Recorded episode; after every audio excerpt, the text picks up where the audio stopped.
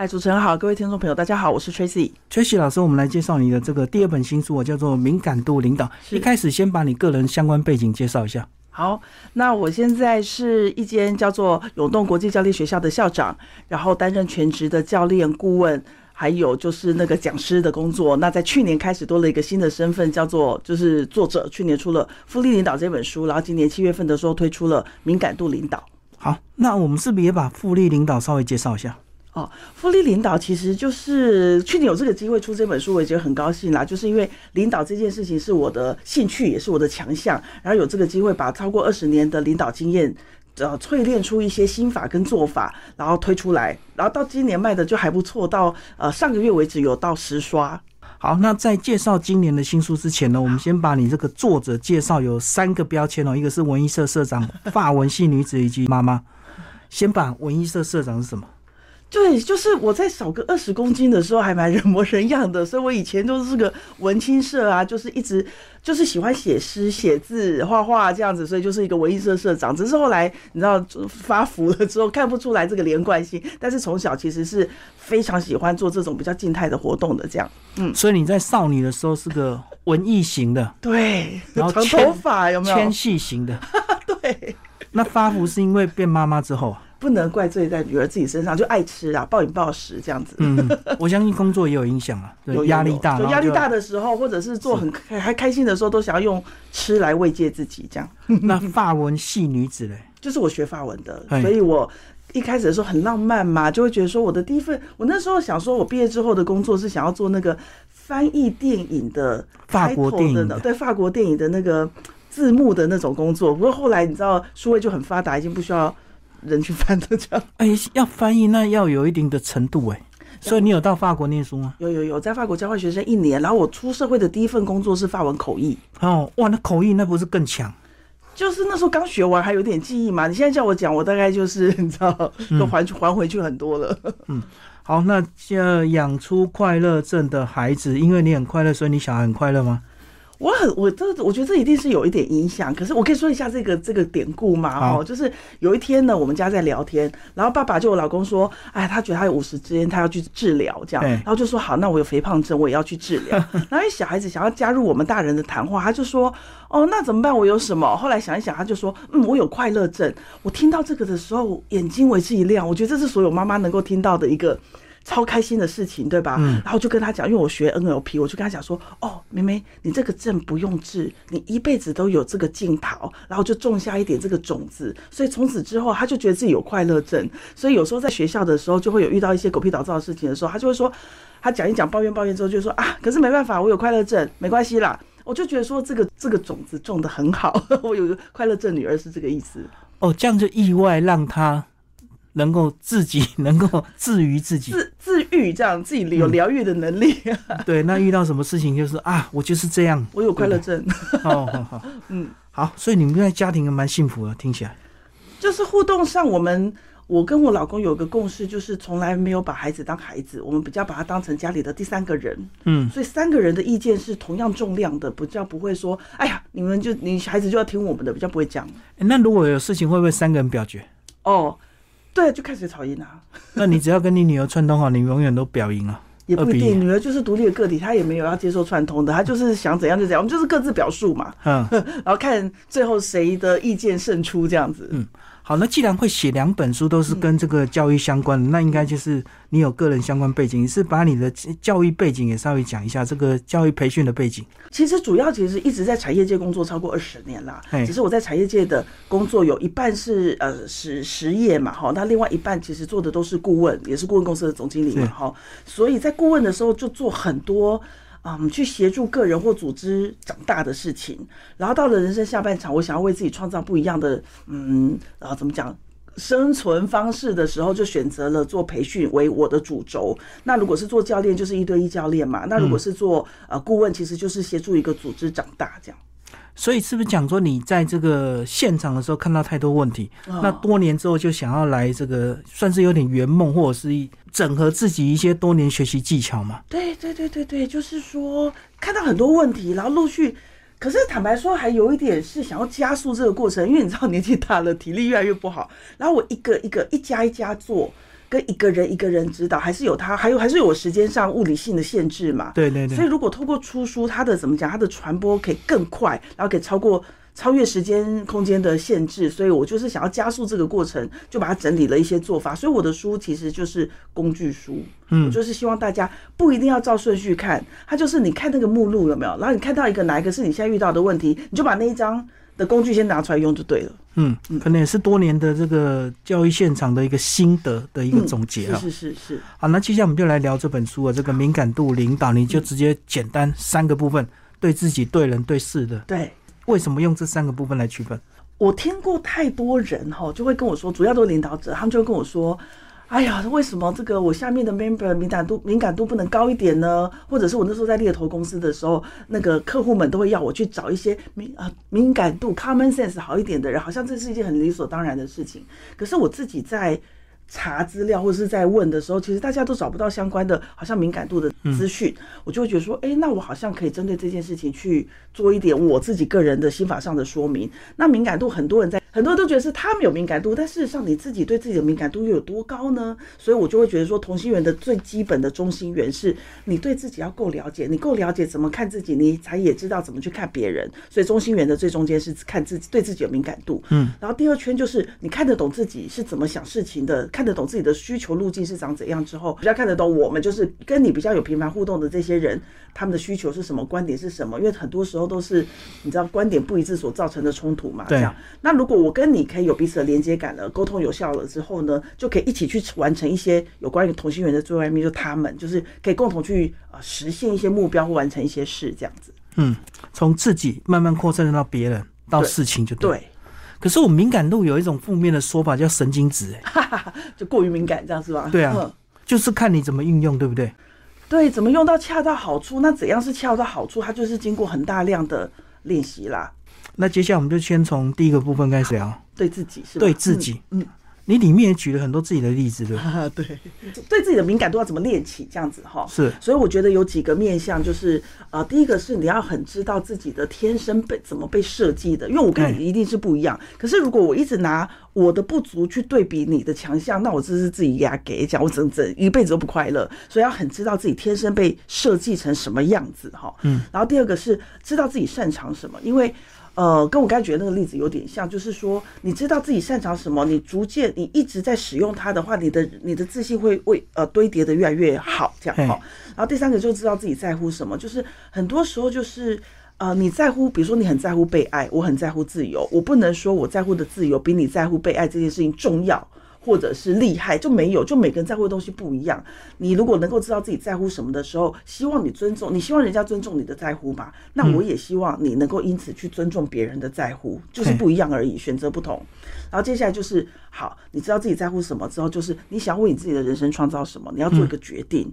你可以改变，你可以有一点零版的呃想要跟二点零版的想要，可是如果你都不为自己的人生做个决定之后，你就会好像什么都好，看到什么都羡慕，或看到什么都懒得起提不起劲，我就觉得可惜了，浪费了你的能量或能力。所以我觉得第四个了解自己的方式，就是要时不时的去盘点自己想要什么，然后付出一点行动。这样，哎，这样好，像就常常听到所谓的自我察觉，对不对？对对对。然后察觉完了之后，就是自我盘点。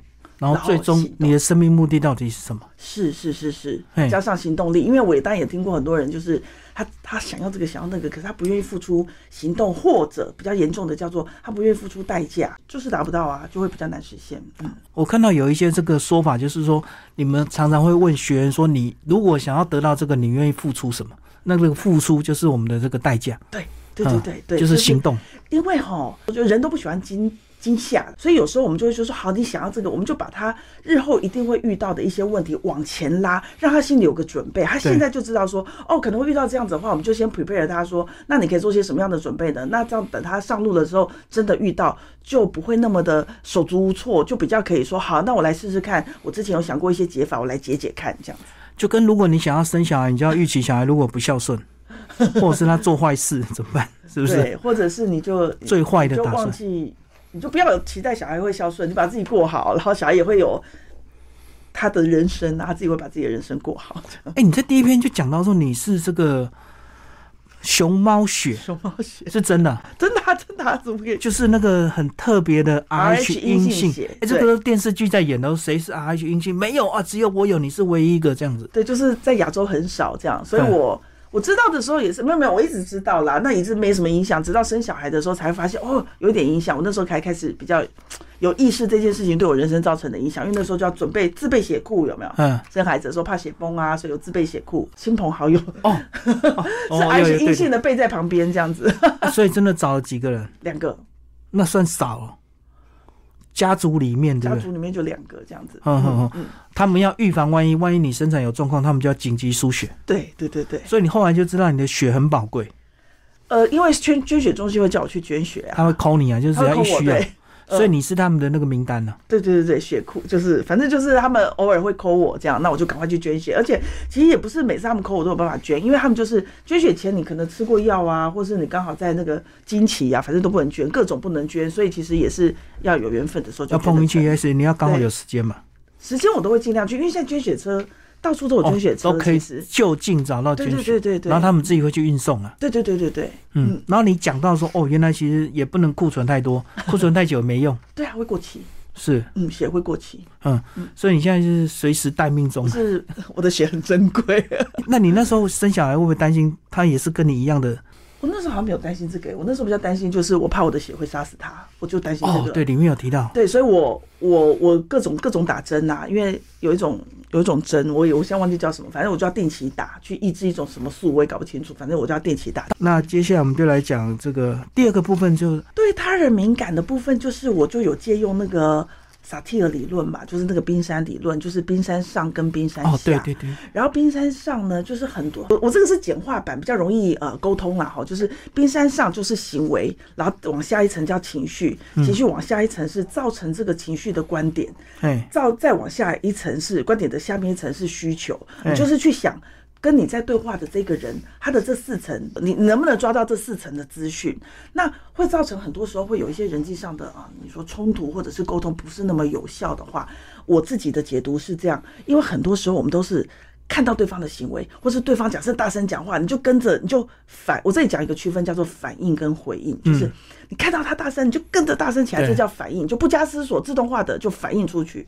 可是我鼓励大家多一点回应，就是说呀，你看到对方大声，可事实上他这么大声是想要表达他底层的一些观点，或者是更底层他没有表达出来，可是他很希望被满足的需求。如果你愿意回应他的观点与需求，而不只是针对他的行为或情绪反应的。话，可能在互动上会比较有效哦，就是回应跟反应的差别。对对，反应是我们直觉的，很自动化的。对，那回应是比较有思考一下、有选择的。为什么他会这样？对对，那不就是有点像这个？有时候亲子沟通也是这样。对对对，有时候这个大人呢讲不过小孩 就暴怒，就你就我就是你妈，你就是要听我的，是不是就是这样？没没，我觉得就。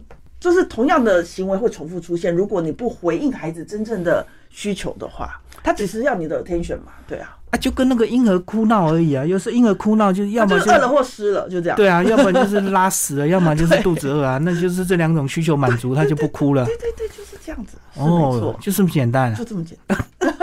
说到了好像很简单，可是要做真的还是有点困难。对，因为我觉得很情绪太复杂。我有人跟我说：“崔老师，我看完你的书了啦，哈，然后我也试着去做，可是真的哈，你就会觉得说，为什么我要先让他那个‘先’这个字，那个甘愿出不来，你知道吗？然后我就说：对啊，就是人不为己，天诛地灭啊，大家都不愿意。”都是人不为己，天诛地灭的话就没搞头了嘛。可是公司是一个要一群人一起实现同一个目标的地方。嗯，那如果你愿意成为啊，你先满足跨部门的需求，你先看懂他的观点的话，然后做出一些相关的回应。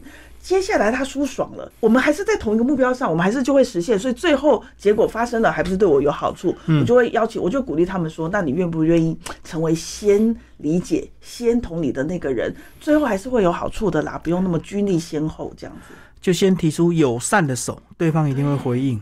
你就先你成为先递橄榄枝那个人会怎样呢？这样，可是就是有人不，大部分人就不甘愿，就赌一口气嘛。对。”好，里面有一篇你这个年轻的故事，说为了一千块，结果你看清一个人的人格，是吧？还讲到一个这个面试的例子啊。面试的哦，对呀、对呀、就是我那我讲那个面试的例子好了，嗯其实就是那是一个很 senior 的呃候选人，他已经面试到好像第三关这样子。已经很后后后面阶段就差不多应该只是要拍板认识一，就认识一下这样子，因为最高阶的就面试一下这样。嗯，就后来面试完之后，我们我那时候是猎头公司，我就要 follow 说，哎、那客户到底喜不喜欢他这样子，或是想要 offer 给他多少钱，嗯我就满心期待的要去问这种资讯，就听到的是客户不要他了，我就想说发生什么事，怎么会这样？就原来是因为一个那个我书里面有举的这个小例子，就是他跟总机这个候选人，他跟总机呢。就是要走的时候就问说，哎、这个我的停车卡注销？对，对。然后总机可能就说，哦，不好意思，我们没有这个服务，然后就有点 murmur，就可能有点碎念了一下这样。那这个碎念不知道为什么，反正可能总机有反映给啊、那个面试高官对高官，然后嗯。后来那个这是个外商，就觉得说，哦，那我们可能不不不要这个候选人了，因为我们觉得见微知著。担心他其实他自己的人品在小小事情上就有这样的呈现的话，未来他压力大的时候，不知道会怎么对待他的员工呢？所以就是为了几十块的停车费，希望面试公司帮他注销，对。然后就失去了这个工作机会。可是你知道，总经理的位置薪水就月薪是几十万，他都还在乎这几十块或一两百块的钱的话，就表示这个格局真的比较小一点。所以可能搞不好那个连很多小便宜都会占。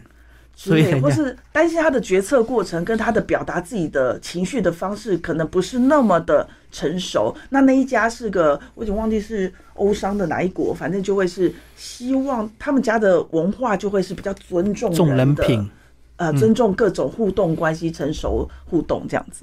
所以那时候对你也是个挫折啊，因为你是猎头公司，你本来希望成交这个事，可能出彩，因为猎头天天是这样，每天都有人都都有人成功，功，有的人不成功，对不对？这个还好，就是赶快再找人就对了。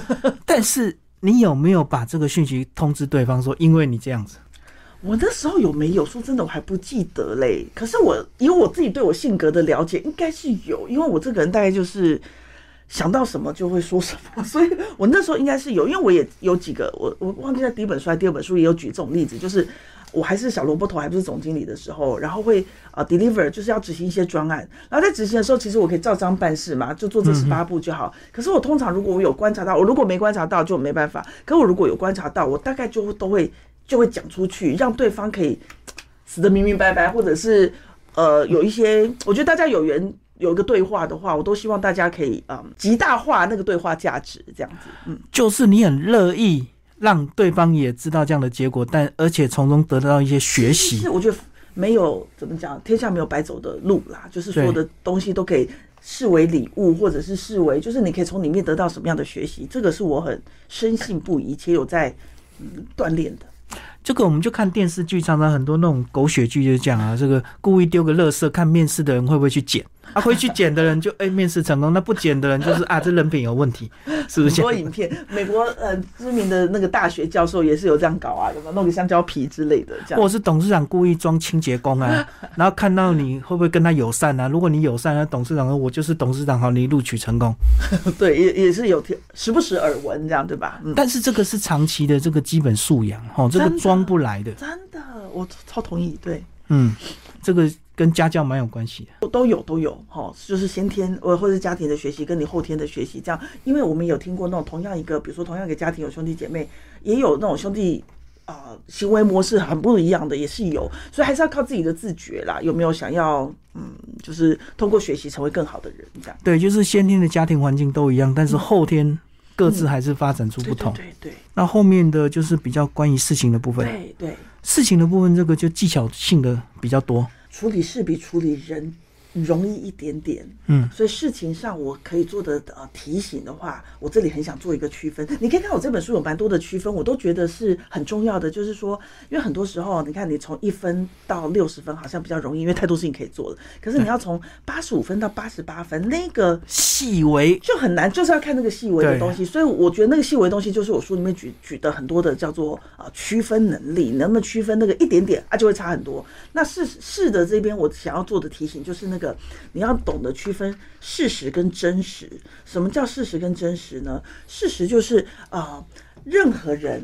任何时间去看这个资讯，都会得到一样答案的，叫做事实。嗯好，真实是换个时间、换个人去看这个资讯，就会得到不一样答案的，就是真实。好，那在公司里面，我常常讲，就是公司是个资源有限的。地方，它叫股份有限公司嘛，资源是有限的，责任单也是有限的。好，所以就是在这么有限的资源下，大家要去能够共同完成一些事情的话，你就要尽量大家尽量针对事实去沟通、去讲话、去吵架都没关系。可是如果我针对我的真实，你针对你的真实，真实就跟感受比较有关。对，然后事实就是事实，客观事实。他就是回到，如果针对真实就没完没了啊。那针对事实，它通常就是有时间、有数字、有数字躺在那边，你就比较容易得到共识嘛，因为没什么好吵的。这样，嗯，啊，最多很多时候就是我觉得是这样，你觉得是这样，然后就是就很难有共识。就是我觉得你对我讲话不礼貌，就是我觉得嘛，那个就是我觉得这件事，我觉得你设计的产品很差，可是用事实来沟通嘛，卖一万件有十个坏品。跟卖一百件有十个坏品，它的严重程度就是不一样。可是如果我说你卖的产品很差，没有佐证说一万件坏了十件或是一百件坏了十件，对方就不知道，他觉得你只是情绪的表达。他设计了一两年出来的东西，你就说他很差，一把尾松垮呀。可如果你用数据去跟他证明，他就没什么好说的。所以事实简单讲就是真理，大家看怎么看都一样。对，就资讯是没什么好吵的，这样事实。嗯，所以全天下的妈妈都爱小孩。这个就是真理，但是小孩不一定会爱妈妈，这个就是真实，就是不知道，这是这是个推测嘛，这是个预设，这是个假设。嗯嗯，好，那里面还有提到关注圈跟影响圈这两个的差别。我们现在是个那个资讯量爆炸的世界嘛，各种资讯，所以呢，这里我不小心又想要讲一个关那个区分，叫做资讯跟杂讯，就是说资讯量那么大。可是，如果你什么资讯都不过滤的话，你就会反正就杂讯很多。那差别就是说，呃，比如说，呃，巴黎明天下雨，你觉得这个资讯重不重要？对一般人来讲就不重要，那就是个杂讯嘛，没差。可是如果你明天要飞飞机到呃巴黎去，它就变成一个重要的资讯，你就要做出相对应的动作。所以在我们的日子里面，就是你不要第一个是资讯，你要先分区分出资讯还是杂讯，杂讯就先找放一边这样。然后在资讯里面，你还要再去区分说，我可以影响的，就叫影响圈，就是有些资讯你是影响不了的，可是你一直去。花精神在纠结在那上面的话，立马是给压给，会增加负面能量。比如说，啊，你关不关注俄乌战争什么时候结束？你可能会关注，但是你有没有办法影响？影响你是没影响的，那你是没有办法影响的。那你一直在想啊，怎么你就会一直很前，有天就会很紧张，然后就会很焦虑。所以我要聚焦在关注圈里面的影响圈，可以使我们自己的，我就聚焦到我可以做的事情嘛。那我们的能量就可以得到。情绪比较平稳，然后能量比较可以发挥，这样。最后讲一下心智图这篇啊。心智图其实是一个小孩子都可以玩的东西，所以他硬要讲，它就是一个发散，怎么讲，就是一个发散的过程而已，一个练习而已。所以你都都都可以跟小朋友玩，然后就是你就一开始就是先。